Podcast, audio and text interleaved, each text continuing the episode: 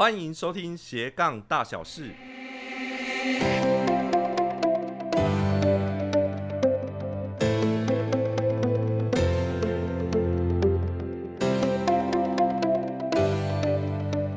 Hello，大家好，我是瑞，好兴奋来录制第一集的斜杠大小事节目。过去在一年半左右的时间，我在教斜杠商业模式过程当中，接触超过五百多位的学员，学习设计他自己的斜杠项目。今天先来聊聊我自己的斜杠故事。一个人一辈子当中可能会有很多的目标。但我自己的目标呢，从头到尾就只有一个，那个目标是什么呢？就是运用我所学的知识，成为有影响力的人。特别是刚开始我在做知识创业的时候，我成立了一家品牌顾问公司。刚开始的时候还没有案子，所以为了要接触到更多的族群，那个时候我就设定了一个目标，要先成为一个讲师。那要成为一个讲师，很多人可能会以为我口条很好，才会想要去当一位讲师嘛。但相反的，其实我的资质并没有很好。十个想成为讲师的人当中，我大概排名可能是第九个。所以啊，我决定要不断的去苦练，不断的去争取上台演说的机会，或者是不断的去争取去跟企业主提案的机会。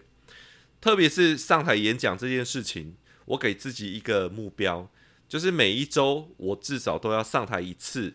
那每一次就要很精简扼要的去讲一个小时。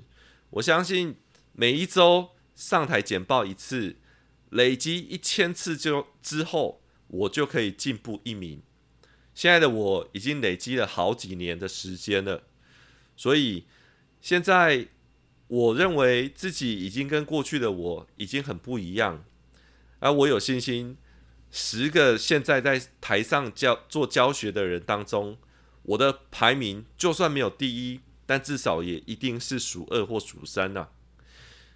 当企业管理顾问算是我的主业，讲师算是我的副业，但为了要发挥我的个人的影响力，我还是有自己的愿景跟抱负。才不断的坚持要走讲师这条路的。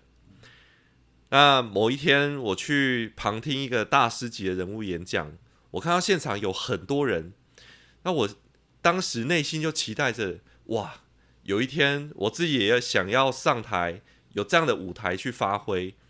那于是乎，我就很主动的去接触了主办单位，希望有机会来跟他们合作。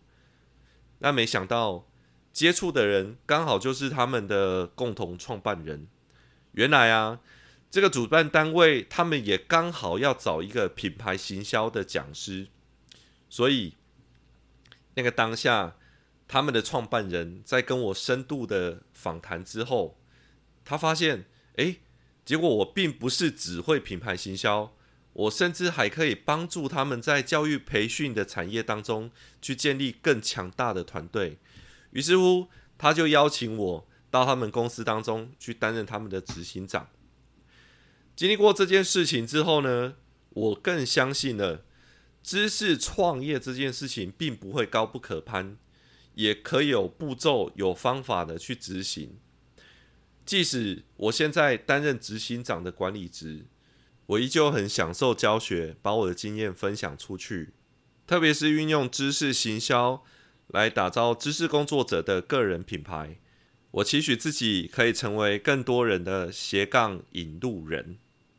在教育培训业辅导过许多位的讲师，成功塑造他们的个人品牌，将讲师明星化、课程品牌化的方式来操作，也有成功协助畅销书的作家成为讲师的案例。过去一年半的时间。每个月都会开一场斜杠商业模式的工作坊，过程当中接触来自各同不同领域的学员，跟大家交流，也有许多观察跟发现。那大部分的人呢，因为危机感而开始去兴起想要去做斜杠的念头。那对我而言，呃，除了去教会大家如何去设计自己的斜杠，更特别的是，我在知识斜杠这件事情特别琢磨更多，因为我自己本身就是知识斜杠起家，又在颇具规模的教育培训公司担任执行长，所以有满满的使命感，想要跟更多人来分享斜杠相关的一些事情。但之前就有遇过酸民在问说：“诶，斜杠还需要学习吗？”